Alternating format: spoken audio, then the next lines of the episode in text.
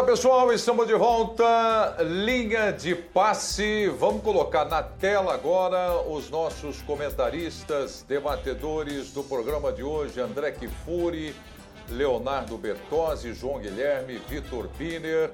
Grande abraço a todos, amigos aqui, prazer reencontrá-los. Abraço. Gente, para a gente começar a falar hoje do futebol, nós vamos falar de um ídolo.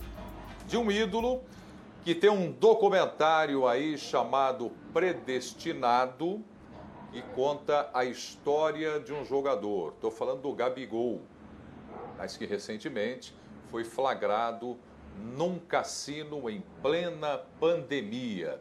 E agora o Gabigol está entrando na justiça, ele com a empresa dele, com o staff e tudo mais, para é, uma liminar para tentar impedir a exibição dentro deste documentário, essa parte toda do cassino que pegou mal pra caramba, né? Então é isso que está acontecendo. Eu só fiz um breve resumo aqui, porque esse é o primeiro tema da nossa discussão. Então, mais uma vez, boa noite a todos. Eu ressalto o seguinte: ser ídolo deve ser uma coisa muito legal, né? Deve ser um negócio bacana, mas tem um peso e exige uma responsabilidade. André Kifuri, vamos começar com você. Boa noite, meu amigo de tanto tempo. Gostaria de saber o que, você pensa a respeito dessa tentativa do Gabigol de entrar com uma liminar falando, opa, essa parte não. Botar só aquilo que é legal na minha carreira de jogador de futebol. Tudo bem, André? Tudo bem, Prieto. Boa noite, um abraço para você, prazer em revê-lo, um abraço a todos os companheiros uma, ótimo, uma ótima noite, um ótimo fim de noite neste domingo aos nossos amigos fãs de esportes. E eu penso o seguinte: bom, primeiro a gente precisa é, contextualizar, né, para que o fã de esportes que nos acompanha entenda perfeitamente o que aconteceu. Documentário feito pelo Globoplay, contando a história da carreira do Gabriel, Gabriel Barbosa, o popular Gabriel Gol.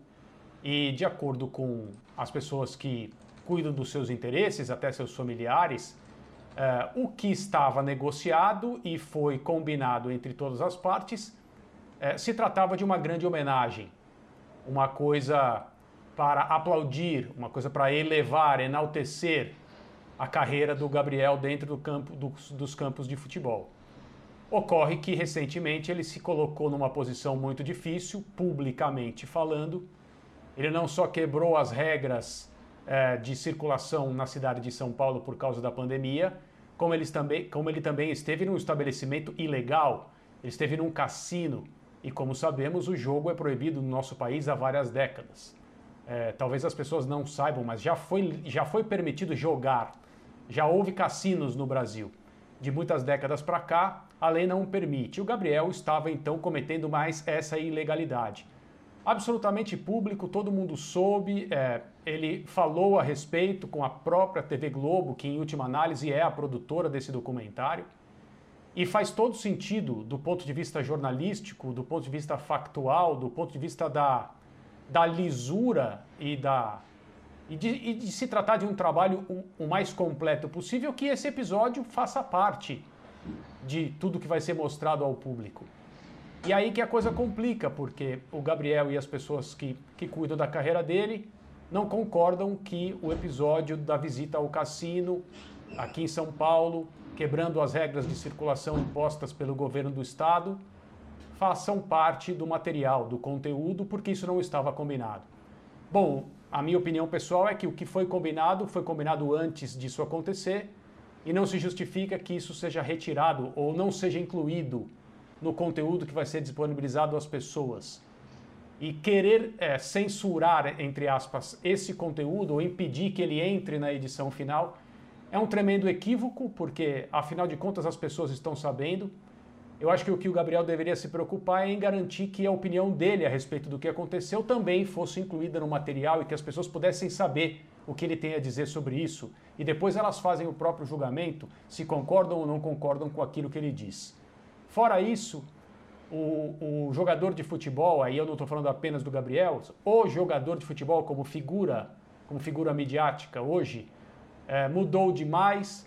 Muitas perguntas são vistas não como questionamentos, mas como críticas. E quando são feitas críticas, elas não são vistas como críticas, elas são vistas como ataques pessoais. E é muito complicado porque quando o jornalismo e o entretenimento se confundem, as linhas ficam difíceis de se identificar. Para finalizar, eu acho que é, só faz sentido que exista um documentário sobre o Gabriel, se ele puder mostrar que isto, esse episódio do cassino, no confinamento, aconteceu. É vida pessoal? Sim, é vida pessoal. É fora do campo? É, é fora do campo. Mas é, o Gabriel escolheu esse caminho. Ele escolheu o caminho do futebol, querendo ser bem-sucedido, ser ídolo, e ele de fato é. Então, os erros que ele porventura cometa também fazem parte dessa trajetória. Deve fazer parte deste documentário, João Guilherme. Boa noite para você. É, isso mancha ainda mais aquilo que todo mundo já está sabendo, que ele foi pego dentro do cassino, que o cassino hoje não é algo legal, é algo ilícito. O que, você pensa, João? Boa noite. Muito boa noite, Brito. Prazer estar aqui com você no Linha de Passe. Um grande abraço no André, no Birner, no Bertozzi e também no Fã do Esporte. Eu vou fazer o seguinte, eu estou aqui com o meu smartphone e eu estou naquele buscador famoso, né, que todo mundo vai buscar aquela informação, aquele que tem resposta para tudo. Eu estou digitando aqui nele agora Gabigol e dei o enter. Vamos ver o que vai aparecer. A primeira coisa que apareceu aqui, ó, falando desse assunto que foi tocado, né, já aqui na abertura do programa, e contando o episódio recente, né, da ida do Gabriel Barbosa a um cassino clandestino com um grupo de amigos. Então, logo na abertura já aparece essa situação em destaque em relação a tudo que o Gabriel já fez na sua carreira, que é brilhante, diga-se de passagem. Ele tem números é, espetaculares. Então, o que eu quero dizer com isso? Já é de domínio público. Isso já faz parte da biografia do Gabriel Barbosa. É, quando se falar do Gabriel, vão lembrar até hoje do que ele fez, dois gols em final de Libertadores, várias artilharias, muitos títulos conquistados, que ele não foi bem sucedido na passagem dele é, pelo futebol europeu, também se fala isso, o que é algo negativo para a carreira dele, mas é um fato. Acho legítimo é, qualquer pessoa que se sinta incomodada tem o direito a ir à justiça e buscar uma reparação naquilo que ela considera um equívoco. Porém, na minha opinião, é, haverá um equívoco de fato se isso for proibido de ser mostrado e realizado, porque já faz parte da história do Gabriel Barbosa, que, como todos nós, é, comete erros e também tem acertos. A diferença, é como bem colocou o André, é que ele é uma pessoa pública. Ele é o jogador de futebol no Brasil mais influente dos últimos tempos. Então, ele precisa ter muito cuidado. Acho legítimo ele querer entrar na justiça, mas acho um erro se a justiça acatar o que o Gabriel Barbosa está solicitando. Preto, é a minha opinião. Boa noite, Vitor Biner. Tudo bem, Preto? Boa noite a você, aos colegas, aos fãs e às fãs do esporte. Eu, eu, eu, eu, na verdade, não entendi muito porque o Gabigol esquentou tanto com essa situação, já que estar ou não no documentário não vai mudar absolutamente nada naquilo que ficou marcado. A aglomeração, para mim, foi a coisa mais. É, o maior erro, porque nós estamos falando de um período em que, se, em que quase 3 mil pessoas por dia morrem, num cassino que é uma atividade legal, mas numa cidade que é um dos centros de Covid no planeta, se não for o principal centro do Covid no mundo hoje, está na fase roxa, onde restaurantes são proibidos, e ele fala foi jantar fora com amigos, né, no lugar onde você paga R$ 1.500 para entrar. Quer dizer, é, a situação já está posta, e ele mesmo não negou. Ele mesmo falou que errou. Então, eu acho que se o documentário diz que ele coloca a entrevista dele falando que errou e coloca o episódio, vida que segue, porque, como disse João Guilherme, a, vi, a, a, vida das pessoas é feita de equívocos e acertos. Os equívocos são parte, inclusive, da construção de futuros acertos. E eu acho que o Gabigol deve ter tirado uma lição positiva disso. Então eu não entendi o porquê dessa tentativa de impedir isso de entrar no documentário. O que seria muito curioso seria um documentário só com elogios. Porque a carreira dele é uma carreira de altos e baixos dentro do campo, inclusive. Então, ele, um documentário sobre o Gabigol, ele vai ter todas as más fases dele na carreira. E vai ter também os momentos épicos na carreira. Se o Gabigol agora, por exemplo, quebrando o, o protocolo, fosse à praia, né? Como fez indo ao cassino, salvasse uma pessoa que está se afogando, ele proibiria de entrar no documentário? Só porque não foi combinado? Provavelmente não. não. Gostaria que entrasse no documentário. Então, não. Eu diria para ele relaxar, tentar não repetir e jogar, jogar bem em campo. E as coisas com o tempo vão se acertando. Leonardo Bertozzi, boa noite, amigo. Tamo junto de novo hoje. Boa, Preto. Prazer estar contigo de novo, né? Estivemos juntos mais, mais cedo aí na vitória do, do Atlético de Madrid sobre o Alavés e agora estamos aqui de novo. É, eu, não quero, eu não quero repetir muito o que os companheiros já disseram para não ficar redundante. Acho que é óbvio que qualquer pessoa com, com um mínimo de informação sabe que um documentário é uma peça de entretenimento, mas também uma peça jornalística que trabalha com informações verdadeiras e expõe essas informações e não uma peça de propaganda, né, para uh, levantar a imagem de um, de um atleta ou de um personagem qualquer. Quer dizer que não existam documentários que sirvam a esse propósito? Sim, mas são documentários mal feitos e muitas vezes até mal intencionados, que são parciais peças de propaganda são exato, que são peças de propaganda disfarçadas. Como não é a isso que esse documentário se propõe, obviamente ele não poderia omitir uma situação como essa. E Bom, o Grupo Globo tem, tem ótimas séries documentais, né? Dentro e fora do esporte. É, é a, série, aquela série que te dá um nó no estômago, né? Do, do charlatão e abusador de mulheres, João de Deus, que é dificílima de ver, mas é muito, muito boa como peça jornalística. Terminei de ver recentemente no Doutor Castor, né? Que é brilhante também. também. Aí, aí, aí, fiquei pensando se a família do, do, do, Castor agora quer uma indenização, porque não apenas mostraram tudo, que tudo, tudo se sabia de ilícito que ele se envolveu, como também pegando documento de árbitros, tratando com uma certa chacota até o fato de ganharem dinheiro para apitar a favor. Né? Enfim, tem, tem de tudo. É um suco de futebol brasileiro daqueles tempos o, o, documentário. Mas imagina se, se hoje pessoas ligadas a ele resolvem falar: não, não, pera, peraí, como é que vocês fazem um documentário dele e, e, e, mostram essas coisas que não, não o abonam? Não estou comparando personagens, acho que todo mundo é inteligente para entender que não, não se trata disso. Mas um documentário bem feito, ele pega todos os aspectos, todos os prismas. Um documentário sobre o Diego Maradona, que, e há vários, se ele falar só sobre o Maradona craque dos campos, ele vai ser ruim se ele não abordar tudo o personagem multifacetado que ele foi, as dificuldades, as brigas, os dramas, as, as incoerências. Um documentário bem feito tem que abordar tudo. E acho que não, não é absolutamente o caso de indenizar ninguém por, por tratar fatos Bertozzi. de domínio público, né? Diga, Birner. É, a, a, a, ideia é tão é, sem, é, assim, sem inteligência.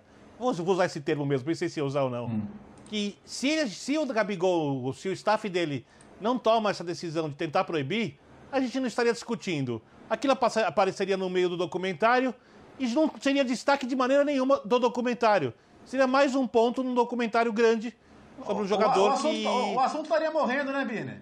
O assunto, e, né, é, é. Ele teria, seria menor do que ele está agora. Hum. Né? Porque ele, provavelmente no documentário, quem olhará o documentário vai se atentar mais, porque assim é a visão da maioria das pessoas, aos gols da virada na decisão da Libertadores contra o então campeão da América, que na temporada anterior tinha vencido o Boca Juniors no Superclássico, uma das maiores decisões da história da Libertadores. Então, exatamente essa ideia transforma isso em algo maior e num assunto que, que só o tempo vai, vai diminuir o impacto. É uma, é uma iniciativa muito mal, mal pensada, mas muito mal pensada mesmo. É, a gente está discutindo isso aqui, a gente não estaria discutindo. Né? Eu acho que em outros lugares isso vai ser discutido. Não seria pauta, não seria manchete, não haveria notícia. Estaria ali, no meio do documentário, onde tem bons e maus momentos do jogador de futebol. E tem um outro detalhe: dá a impressão que quem proíbe tenta controlar a maneira como o público vê. Porque quem olha essa situação pode olhar como um equívoco de uma pessoa é, que, que disse que errou Falou, pode olhar como alguém que não. para alguém que fala, ah, o Gabigol não tá nem aí. Ou tem pessoas que têm um prazer mórbido em ver um erro na vida alheia né, para que se satisfaçam com isso. Isso ninguém controla. Essa parte do indivíduo, do ser humano, ninguém vai controlar. O staff dele não vai controlar, eu não controlo, o Gabigol não controla, ninguém controla. Isso é de como cada um vê as coisas no seu entorno na vida. Então eu acho que essa iniciativa, ela foi uma grande roubada. Ela é ruim pro próprio Gabigol, ganha ou perca. É. Deixa eu só terminar meu raciocínio aqui rapidinho, Prieto. É, é, não, tudo bem, só onde, só onde eu ia chegar. É, o, o empresário, vendo aqui no que o empresário dele postou mais cedo, ele começa falando assim, ah, errou, errou, ele admitiu que errou, mas aí, ah, querem surfar na popularidade dele, não falam que ele também tem projetos sociais e isso e aquilo. Cara, quando ele fala assim, errou, errou, admite que errou, beleza. Então, por que não, por que não falar sobre isso? Bom, se ele admite que errou, pois né, é. então qual seria o grande problema em abordar o tema? É, é. Nesse, nesse ponto abordado pelo Léo, eu só queria acrescentar o seguinte. É, o próprio empresário do Gabriel, ao tentar, ao defendê-lo, tentar não, né? Ao, ao defendê-lo nessa questão, e isso está na nota no UOL e em outros, outros meios de comunicação também, as palavras dele, vocês estão querendo é, responsabilizar o Gabriel por tudo que está acontecendo de errado no combate à pandemia no Brasil. Isso é um tremendo exagero, né? É, o Gabriel é, acabou se colocando, como eu disse, numa posição muito complicada pessoalmente, particularmente, por causa de tudo que está acontecendo no mundo, e evidentemente o Brasil hoje é um dos piores locais no mundo inteiro onde esses problemas se dão diariamente, é, em todas as estatísticas que nós possamos escolher, mas é, ele não é culpado de absolutamente nada. Mas como ele é um ídolo desse tamanho, quando ele se coloca nesse tipo de posição, a repercussão é compatível, é proporcional à idolatria ao tamanho da imagem dele, a tudo que ele gera quando faz algo de positivo. Então é por causa exatamente dessa diferença de percepção entre o ídolo público e aquela pessoa que ninguém conhece, e havia dezenas de pessoas que ninguém conhece dentro daquele cassino fazendo a mesma coisa que o Gabriel estava fazendo e ninguém fala sobre elas. É óbvio que não. É, é por esse motivo, é exatamente por essa diferença, que se por acaso o cassino no qual ele foi não fosse um estabelecimento ilegal e precisasse de um garoto propaganda, o Gabriel seria escolhido e não as dezenas de, de desconhecidos que ali estavam.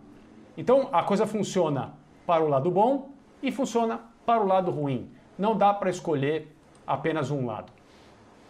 É, o que eu, iria, eu gostaria de colocar para vocês agora é, é o seguinte: bom, essa é uma via do que nós estamos discutindo do que está acontecendo agora com o Gabriel. De que maneira o, o Gabriel, com o staff dele, poderia, deixa eu usar aqui uma expressão, aliviar a situação? Né, o, o, João Guilherme, agora até na, na, abertura do comentário dele, pegou ali o smartphone e tal, e vamos lá, deu uma gugada, que é assim que a turma fala. Hoje, qualquer coisa que você escreve na sua rede social, vai um tweet de 10 anos, ele aparece. Quando alguém quer, vai lá buscar, acha e expõe a vida de todo mundo. De que maneira, Biner? De que maneira, Bertozzi, João, André, é, usando aí a linguagem do documentário de televisão, editar o que aconteceu? Então, no lugar de não, eu não quero que coloque isso de que maneira é, é, é, aliviar essa situação. Que atitude Olha, tomar, que iniciativa ter agora o Gabriel com o staff dele? Pois não. A gente tem um bom, a gente tem um bom exemplo. Nos Estados Unidos, essa cultura do escândalo é muito maior que aqui. Né? Todos, todos são personagens e tudo rende muito. Mas a importância, do, a importância do pedido de desculpas é, é igualmente então, maior também, né? Vou chegar Exato. ali. É. Eu vou chegar ali. Eu vou, é. vou pegar. Podia estar vários exemplos, mas vamos pegar o Rudy Gobert, o, o pivô francês, tá jogando demais, inclusive, né? Que no começo da pandemia tira um sarro da questão da pandemia, passa a mão nos microfones dos repórteres e logo em seguida é detectado com coronavírus. Ele passa a ser execrado. Ele faz um pedido de desculpas enorme. Depois, em várias entrevistas, quando ele é questionado, ele sempre pede desculpas, faz assim, é, é, ações assistenciais, doa dinheiro para quem precisa, né? E aos poucos ele vai mostrando para as pessoas que não era só uma desculpa de negócio ou do ídolo, que ele realmente se arrependeu da bobagem que fez. E aí cabe a cada um, de novo eu entro na questão individual do ser humano, a capacidade de perdoar o outro. Porque perdoar o outro é essencial para a construção de uma sociedade harmônica. É, é, é, tão essencial quanto você ter leis. Tá? Você achar que só com punição, punição, punição, punição você constrói uma harmonia, não, você constrói um lugar de loucos. É preciso saber perdoar. Mas o, quem quer ser perdoado, quando faz uma coisa dessa e tem uma visibilidade, como o André disse, precisa pedir desculpas também. Então eu acho que o Gabigol pode reconstruir isso sem nenhum problema. Né? Vai jogar bem futebol porque ele é um jogador de alto nível. E fora de campo ele trabalha a imagem dele pacientemente, porque tem coisas que precisam de tempo para serem curadas. É, é, muito simples aliviar essa situação, na minha opinião. É o seguinte: no documentário mostra exatamente o que aconteceu. Né? Naquele dia, ele foi pego num cassino clandestino com amigos que foram lá é, para jantar, para se divertir, mas no meio de uma pandemia, num lugar que não é permitido existir pela lei brasileira, tem que mostrar a verdade. E também, depois, o que ele falou, né, numa entrevista até ao companheiro Eric Faria. É, Olha, estive lá, essa é a minha versão dos fatos, eu cometi um erro, cometi um equívoco, e que isso sirva de lição né, que ele aprenda com essa situação, porque, repito, todos nós é, cometemos erros, né, ninguém é infalível, só que ele é o Gabriel Barbosa, ele é o Gabigol, ele é de uma influência muito grande, que ele aprenda com essa situação, ele voltará a errar, como todos nós continuaremos errando na vida, mas que ele minimize esses erros né, que ele foque na carreira dele profissional e a melhor forma disso cair no esquecimento é jogando bem, ganhando títulos, levando a sua carreira dentro de campo e fora dele de uma maneira como tem que ser conduzida. Que o Gabriel aprenda é, com toda essa situação, é o que eu desejo. Perfeitamente. Então, parece que o André e o Bertozzi já, já estão de acordo com o que disse aí o Biner e o João. Então vamos seguir aqui com outro assunto para a gente discutir no linha de passe, que é o seguinte. E aí começo com você agora, Bertozzi. O Rafinha. Rafinha saiu do Brasil, estava por cima, como costumam dizer, da carne seca, né, no time do Flamengo, legal, alto salário, sendo campeão, vai embora, volta. Acho que ele voltou imaginando o seguinte, Bertozzi. O Flamengo está de portas abertas aquela posição ali é minha e é para lá que eu vou. Será que passou isso pela cabeça dele? E mais, ficou algum ressentimento, na sua opinião, do Flamengo com o momento em que o Rafinha saiu da equipe? Eu acho que pode ter ficado, né? Não necessariamente de todos, mas a gente sabe que o Flamengo tem várias pessoas que participam do processo de tomada de decisão, né? Tem até um apelido, o Conselhinho, e que possivelmente nem todo mundo tenha encarado bem aí a, a maneira que ele saiu. A, apuração da, da nossa reportagem, pelo menos, é de que, é, por um lado, há uma questão financeira, por um lado, há sim uma questão de incômodo. Sendo a questão apenas financeira, e se o Flamengo entende que num tempo de, de pandemia, é, de fato, não dá para fazer esse esforço, e o Flamengo tem uma outra opção na posição hoje, que também é um jogador importante e que comprometeria as suas contas, ok, faz parte, aceitas e, e seria até um, um, exemplo de, de boa gestão. Se for uma questão de, de, de, de picuinha, de ciúme, de, de mágoa não superada, aí eu acho que é uma coisa que não cabe no, no cenário do futebol, né? nem para um lado nem para outro. É, é, quando, eu entendo que quando foi a saída, as pessoas conversaram amigavelmente, é, entenderam que havia algo no contrato que permitia aquela saída e, e, e ninguém fez nada ilegal naquele momento. Né? E faz parte da carreira de jogador de futebol também aproveitar as oportunidades que aparecem. Então, eu não sei, eu acho que no futebol profissional esse tipo de, de sentimento de guardar rancor, mágoa, não cabe. Agora, acho que se, se, tiver um componente econômico na situação e, e se de fato fosse um, um, valor que fosse comprometer as contas do Flamengo a ponto de não valer a pena, aí eu acho que é do jogo. Será que o motivo principal aí, André Kifuri, é a questão financeira? Olha, Preto, é estranho porque é, o Rafinha diz que sabe qual é o motivo pelo qual não haverá acerto, pelo menos é o que parece, né? Não haverá mesmo é, nessa volta ao Flamengo e ele diz que esse motivo não é financeiro, ou seja, ele desmente uma nota que foi divulgada pelo clube, bastante elaborada, detalhada, explicando o que aconteceu, é claro, dando a versão do Flamengo para o não acerto. O Rafinha discorda e diz que o problema não foi grana. Então isso indica que há outras coisas envolvidas, como o Léo falou, e é bem possível que entre essas outras coisas esteja a maneira como ele saiu. Eu me lembro de ter considerado, de ter ficado curioso no momento em que ele sai, porque o Flamengo tinha acabado de contratar o Domenech Torrent e o Rafinha trabalhou com o Torrent como assistente do Guardiola quando eles estavam todos no Bayern de Munique. Uhum. Seria um jogador importante na chegada de uma comissão técnica que ele era o único do elenco é, que, que conhecia, que tinha familiaridade com métodos, com as pessoas, com o jeito de trabalhar, com o jeito de ser. Ele poderia ser um jogador muito importante na adaptação dessa comissão técnica e na adaptação do elenco a essa comissão técnica. Como se sabe, em menos de 100 dias, é, a comissão do Torrent já não estava mais e o Rafinha já tinha ido é, jogar na Europa, jogar na Grécia.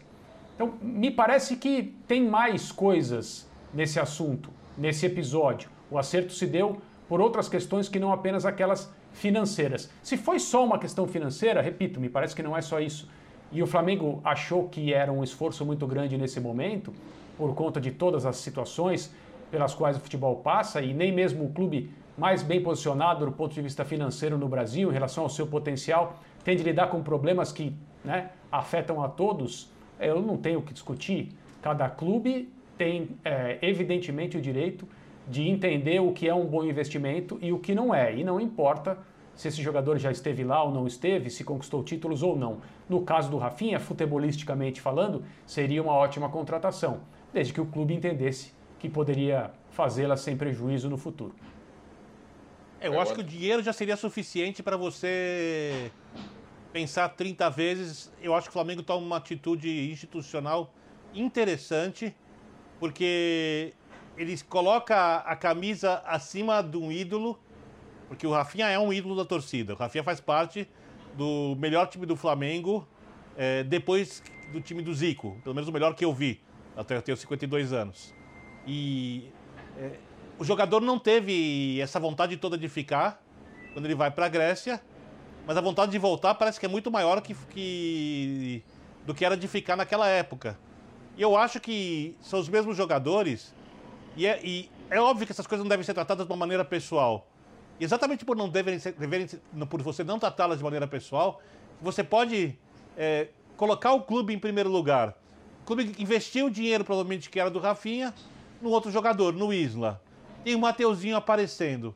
É prioridade no meio da pandemia, quando você não sabe como vai ser o seu, o seu ano financeiro, com a bobagem que o Flamengo fez, e aí eu vou falar sobre isso, na ruptura com a TV Globo, no contrato do Campeonato Carioca, porque até agora só perdeu dinheiro.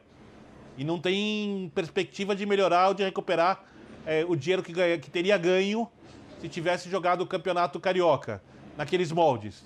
Né? Todas as iniciativas que o Flamengo fez até agora pós é, é, ruptura só geraram prejuízos se comparado ao que ganharia naquela situação, mesmo não sendo o valor ideal.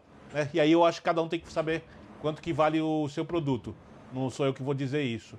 Então, é, é normal que o Flamengo, numa situação dessas, pense 30 vezes antes de contratar qualquer jogador caro. Ainda mais no lateral direito, onde ele tem dois jogadores para posição. Numa outra situação, se de repente aparece uma proposta pelo Isla, o Isla vai embora agora, quem sabe as portas não se abram normalmente para o Rafinha. João? Olha, o Flamengo ele não tem nenhuma obrigação de contratar o Rafinha, né? Diga-se de passagem. É, o Flamengo contrata o Rafinha se ele quiser. E o Rafinha vai jogar no Flamengo se ele quiser. Da mesma forma que o Rafinha quis sair do Flamengo. Ele estava muito bem no Flamengo. A perda do Rafinha foi tão grave e abalou tanto o Flamengo quanto a saída do Jorge Jesus. O Rafinha era uma referência entre os jogadores, era a grande liderança do vestiário. É, o André tocou no assunto do Domi, o Rafinha recomendou a contratação do Domi disse que conhecia, ele tinha uma influência muito grande no clube. Não tenha dúvida que isso pesou na decisão de trazer o Domi. Mas é aquilo, são escolhas. O Rafinha, ele quis sair porque achou que naquela oportunidade era melhor para a carreira dele. E agora é, passa a impressão de que o Rafinha é, achava, por tudo que ele fez pelo Flamengo, e realmente ele foi muito importante, é, que o lugar dele estaria garantido. Mas não é o caso.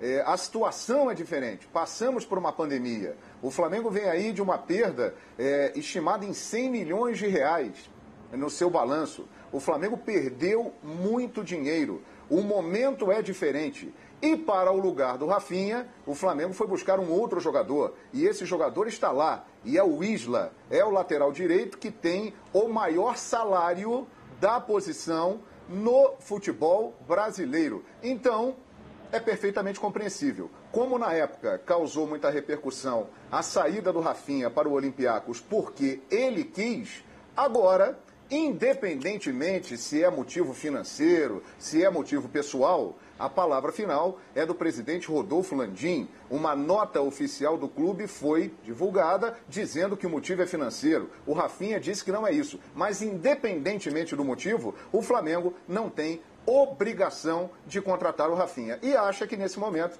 é, não é necessário. Essa é a opinião do clube. Eu acho que o Rafinha seria excelente para o Flamengo. O problema que hoje tem um jogador caro para a posição e tem um outro promissor que está chegando, chamando Mateuzinho, que de repente vira até titular. E o Isla vai para o banco de reservas. Mas o Flamengo tem dois jogadores imediatamente para a posição e ainda tem o terceiro lateral, que é o João Lucas. É, ninguém esperava que o Rafinha fosse voltar tão rápido da Grécia é, do Olympiacos, onde assinou um belo contrato e tinha uma situação financeira muito melhor do que ele recebia no Flamengo. O José Geraldo Júnior, ele faz o seguinte comentário aqui no Twitter. Quem, quem de nós nunca pensou assim, né? Ele fala assim, olha, Rafinha deve estar pensando, eu era feliz no Flamengo e não sabia por que fui trocar o clube pelo Olympiacos da Grécia. Pode ser realmente que esteja passando isso pela cabeça do Rafinha. É, agora eu gostaria de tentar entender o que pode estar passando pela cabeça do Luan. Semana passada, eu acho que o Biller estava comigo aqui e o João Guilherme também, do Linha de Passe. Uhum. Semana passada, do domingo passado, não é isso? Sim.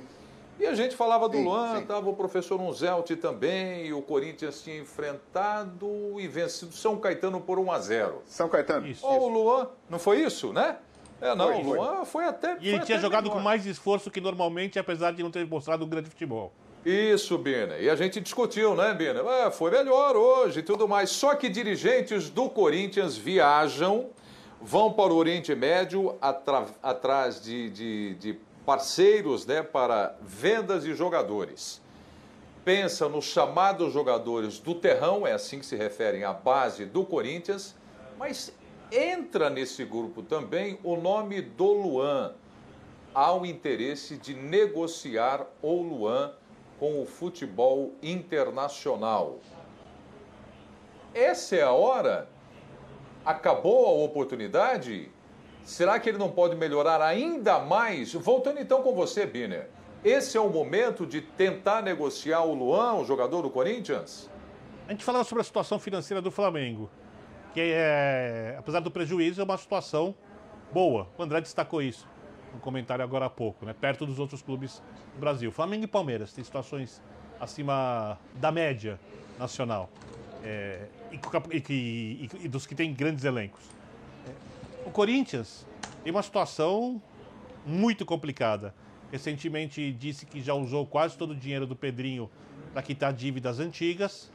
As receitas, é, apesar do Corinthians ter diminuído sua folha de pagamento, ter dispensado os jogadores, está fazendo um plano de contenção, ela ainda está acima das suas receitas. E o Corinthians precisa arrecadar. Diante dessas circunstâncias, se o Luan topa sair, o jogador precisa concordar, tá? Porque o jogador não é uma mercadoria. Ele era escravo até a lei do passe, mas ele não virou uma mercadoria, apesar de se colocar como mercadoria muitas vezes, mas ele não é. É um ser humano, então ele tem que achar boa a troca ou ser convencido disso. Se o Corinthians tem uma proposta pelo Luan, e vai usar isso para tocar uma temporada mais tranquila, pagar os salários em dia, eu acho que o Corinthians faz um bom negócio. Ó, tem, tem um ponto... o que investiu, para mim o Corinthians faz um bom negócio. Eu não descarto que o Luan volte a ser um grande jogador em algum momento. Não descarto. Mas eu também não aposto nisso. Então, na dúvida, né, como o dinheiro não é para brincadeira, Eu acho que olhando para o elenco do Corinthians e para a necessidade de arrecadar e de saída de jogadores, onde ali tem o Casares, onde ali o Varanda pode jogar, onde pode jogar às vezes se quiser com um jogador, um atacante e o centroavante.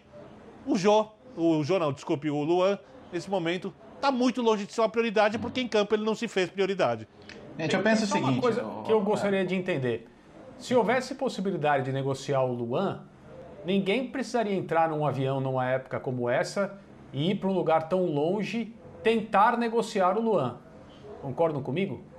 Uhum. Uhum. Perce percebem, percebem a minha curiosidade? No mercado normal, sim. No futebol, as é. coisas são um pouco diferentes. Não, não. Es espe especialmente hoje, né, em que você pode enviar documentos com toda a segurança, de maneira instantânea, sem sair do lugar. Usar empresários. Né? É, dá para falar de clube para clube, dá para colocar quantos intermediários é, as partes é, que estão no negócio quiserem colocar, mas ninguém precisa sair do lugar. Ninguém precisa nem se mexer. Né? É só mexer os dedos. Então é, é preciso entrar num avião para vender o Luan? Então não há proposta para o Luan. Para mim essa é a questão. E se não é o Luan, são jogadores da base, entende-se que o Corinthians precise fazer dinheiro, encontrar um dinheiro novo. A situação está realmente complicada. Mas é, é, é isso que me chama a atenção. Entrar num avião para ir ao Oriente Médio, tentar negociar jogadores como que funciona isso? Nós estamos de novo na época das, das, das, das dos, dos, escambos, né? Das, das grandes, das grandes, não, não, das grandes navegações, das, das especiarias, dos tecidos. É isso que nós estamos falando? Adaptada ao tempo de hoje, é, em que as mercadorias são jogadores de futebol. Os negócios são feitos como no futebol de hoje? Eles são feitos com telefonemas, com mensagens, com até com fax, talvez. Mas eu não estou entendendo a, a, a, aventura. Vamos ao Oriente negociar jogadores. Isso, para mim, não, não fica bem. É, videoconferência oh, pode ser também, hein? A gente é, não, sabe, sabe, sabe, aqui, ó. Então, eu tava pensando o seguinte. Pode ser também. Mas acho que vão tentar arrumar patrocinadores também. Acho que não era só negociar jogadores. Ah, bom, então, pode então, fazer tudo do mesmo jeito. Não, então, então o propósito da viagem é outro. Se existe uma negociação já em andamento e chegou o momento de fechar, alguém precisa se encontrar. Isso não é absolutamente necessário, é claro. Dá para fazer qualquer negócio hoje com assinaturas eletrônicas, transferência interbancária. Pelo amor de Deus, todo mundo sabe disso. Agora, as coisas no futebol são um pouco diferentes mesmo. Então, se há alguma coisa é, que não tem nada a ver com negociação de jogadores e precisa ver um encontro de dirigentes para sacramentar, beleza, comemorar, sair na foto, tá tudo ok, ótimo. Agora, ir até o Oriente para vender jogador é muito estranho. Oh, até porque o jeito mais fácil hoje, né? Você, no caso do Luan, você pode pegar um, um DVD de 2017 e torcer para a pessoa acreditar. Acho que seria a melhor maneira. Né? Mas hoje em dia no futebol acho que você não acredita, você não encontra mais quem acredita nessas coisas. Então o valor de mercado dele hoje certamente acho que nem chegaria ao que o Corinthians pagou por ele. Qual que seria um cenário se você vai aproveitar essa viagem, que também acho que ela não é ligada ao Luan, ela tem outras motivações e que você conversando aqui, conversando aqui, de repente você consegue encaixar talvez vá saber um empréstimo com opção de compra, e você fala, pô, você não quer fica com ele esse ano, porque ele é jovem ainda, não é um veterano, e aí se, se, der certo a gente fixa uma opção de compra, uma prioridade, vamos ver o que dá para fazer. Acho que é uma coisa que você tenta tenta convencer. É, agora, o fato é que assim, essa semana o Corinthians deu um passo que eu acho muito importante, que é, é a, a, o contrato com uma empresa de consultoria de gestão que vai participar da, da, da, da, tentativa de reestruturar o clube, né, que foi uma promessa do Duílio que ele está cumprindo, porque o Corinthians vem praticamente desde a Libertadores, quando abraçou uma certa Libertadores e Mundial, quando abraçou uma certa megalomania, começou a gastar porque sim, porque pode, porque eu sou poderoso, é, a coisa foi, vou construir estádio, blá blá blá, enfim, a pedra foi rolando e acumulando detritos e até atropelar os cofres do clube completamente. Então, assim, o que eu acho é, importante é, se isso for parte de uma estratégia que já, já é parte dessa questão da nova gestão, quer dizer, ó, é o seguinte, não tem jeito, cara. O que, que a gente tem de, de possível patrimônio intangível aqui? É, é, é, direito de jogador? Direito de garoto? Direito de qualquer jogador do elenco? Precisa ser feito isso? Então vamos fazer. Porque não dá mais, né? não, não dá mais para você simplesmente gastar desenfreadamente e lá na frente alguém vai tentar cobrir esse buraco. O buraco já está grande demais para ser coberto naturalmente. Então, eu, eu imagino que isso já seja parte desse, desse tipo de estratégia, né, Birne? Eu espero que eles respeitem o plano de recuperação econômica feito pela empresa, porque clube de futebol a coisa não é tão simples assim. Cada, cada é, clube sim. é um caso. No São Paulo, por exemplo, o São Paulo foi a Deloitte, uma das quatro maiores empresas de consultoria do mundo, que cuida de empresas de bilhões de dólares, fez um projeto para profissionalização, profissionalização do futebol. E o projeto, depois de passar dois anos e meio, três anos sem ser avaliado, foi reprovado como uma desculpa que não tem justificativa legal pelo conselho. Então eles chegaram à conclusão que os conselheiros do São Paulo entendem mais que os executivos, os economistas da Deloitte de como profissionalizar o futebol do clube. E é assim que funciona no futebol. Eu espero que o Corinthians não siga esse caminho. Perfeitamente. Então é isso, é o linha de passe. Falamos aqui do Luan, como é que o Corinthians faz, se recupera o jogador, se negocia o cara que já brilhou na América, campeão pela equipe do Grêmio. Nós vamos para o intervalo, voltaremos já já com linha de passe. Continue com a gente, é rápido intervalo. Até já, pessoal.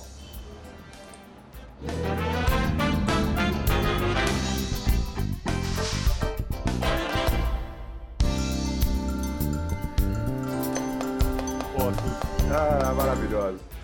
Estamos de volta, pessoal. Aqui, bastidores do Linha de Passe. O intervalo é sempre muito bacana. Vezes, é aquecido. Às vezes eu tiro alguma coisa do intervalo e levo para o ar, sempre dá umas discussões legais. Mas a gente passou pelo intervalo também aqui falando sobre o Internacional. O Campeonato Gaúcho venceu o Novo Hamburgo por 1 a 0 e, e, tem lá o Ramires, a estreia, novo técnico. O Abel fez um bom trabalho aí no final do Campeonato Brasileiro, mas foi trocado, isso também todo mundo já sabia.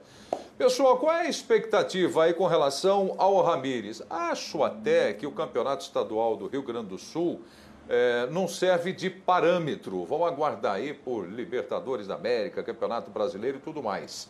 Mas campeonatos estaduais é aquela tal história. É o campeonato que consagra, mas que derruba também, né, João Guilherme?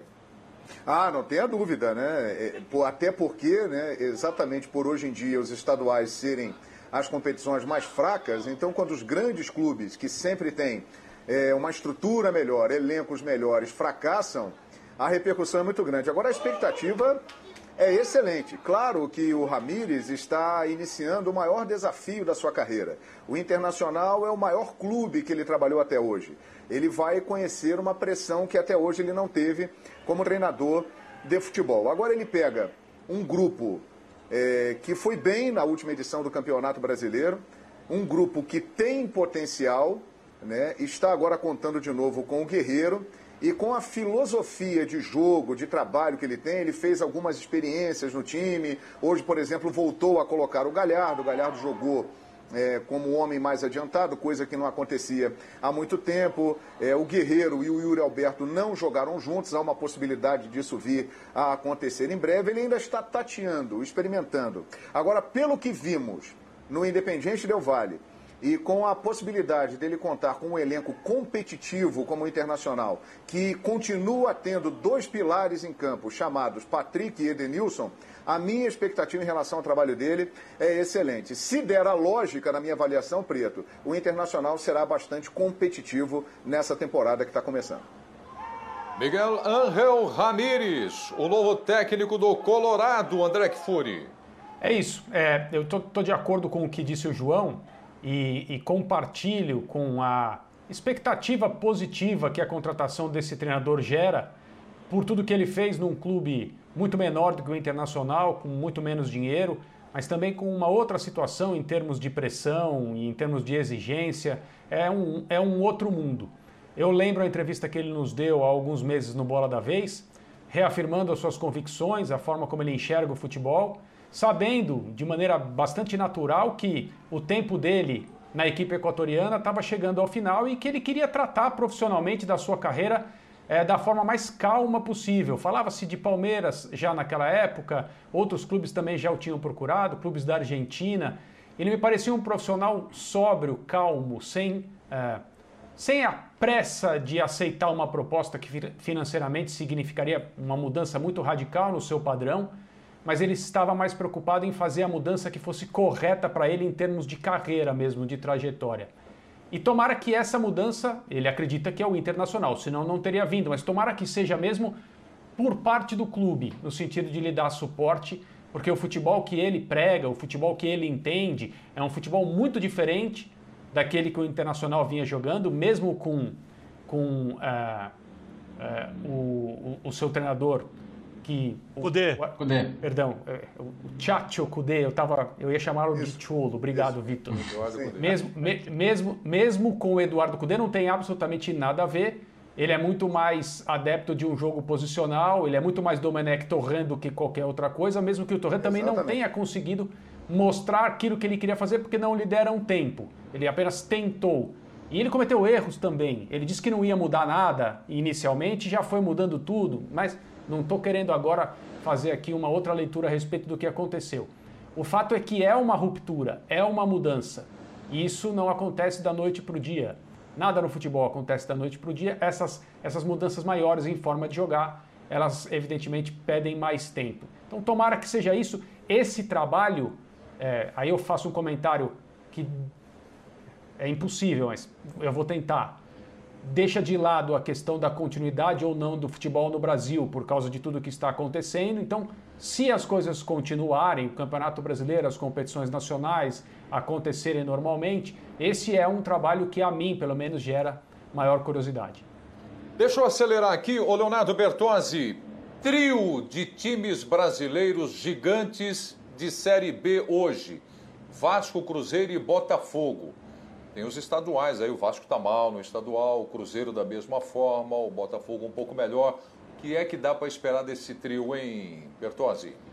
Então, eu acho até que o Vasco e o Botafogo foi um jogo curioso, né? Porque o Botafogo praticamente teve essa chegada, acabou saindo gol contra, e depois disso teve mais chances, acabou não matando o jogo e pagando no final.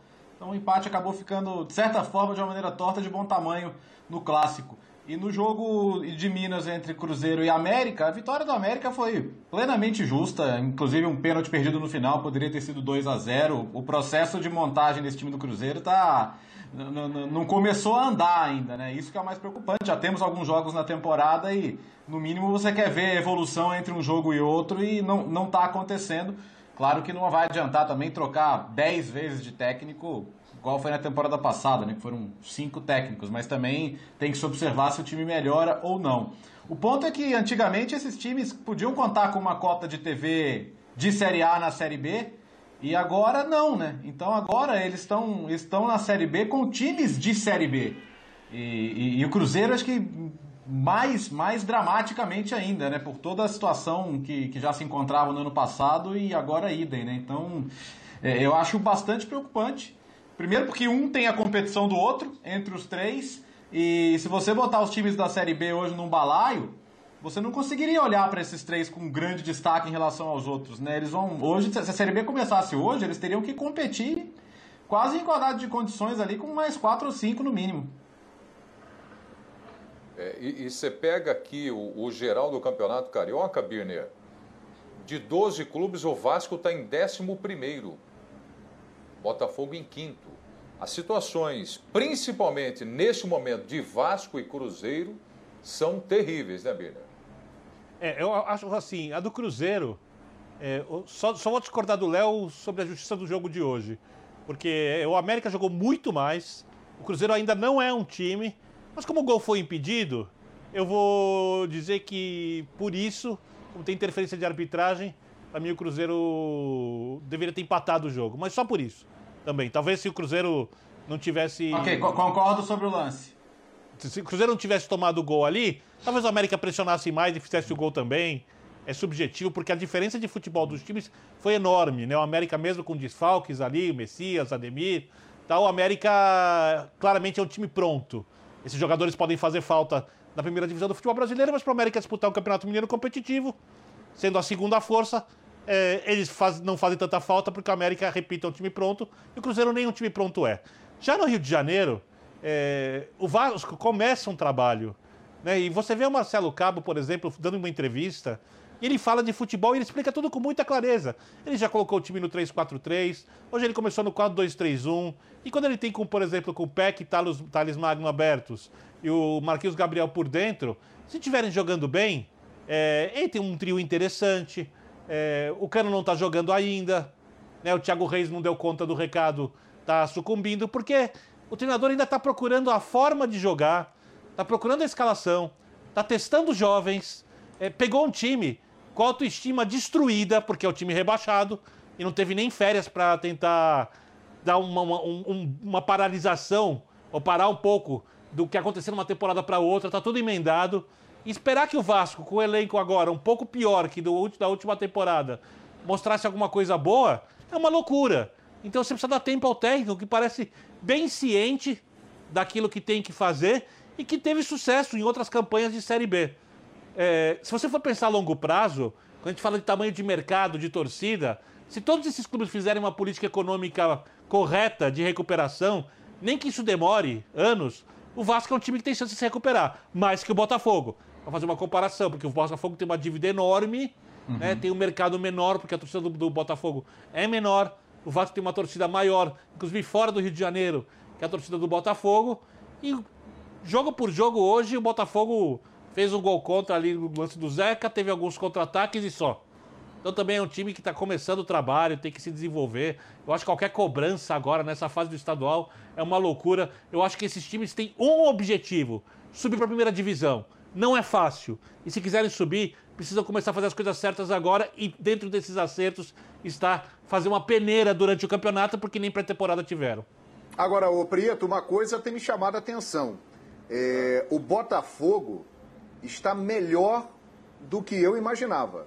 Aí você vai dizer assim: ah, mas o campeonato estadual é muito fraco. É verdade.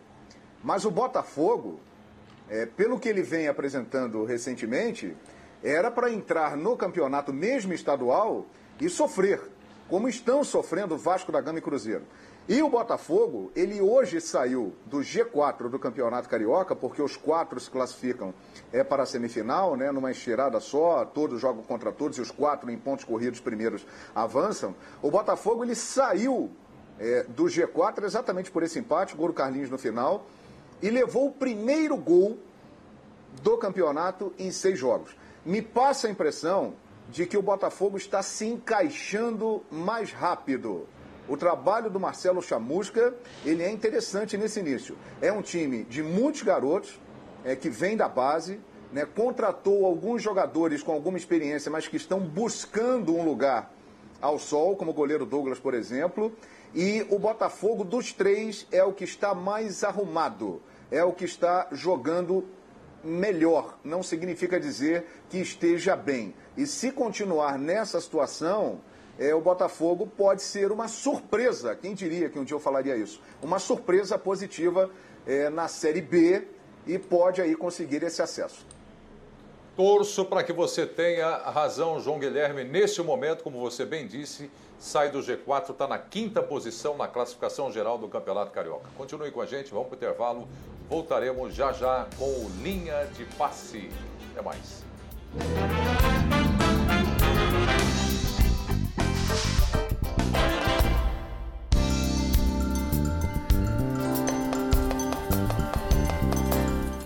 Estamos de volta com linha de passe, cada um na sua casa e volta a ser assim de maneira integral toda a nossa programação dos canais Disney. O que eu mais desejo a todos vocês agora, nesse início de nova semana, é muita saúde, muita força e esperança. Um abraço carinhoso, André, Bertozzi, Birner, João Guilherme, a todos vocês que acompanharam mais essa edição do Linha de Paz. Isso aí, aquele abração apertado, infelizmente ainda virtual. Valeu. Valeu, pessoal. Até a próxima. Tchau, obrigado. Saúde de paz. Até a próxima. Valeu.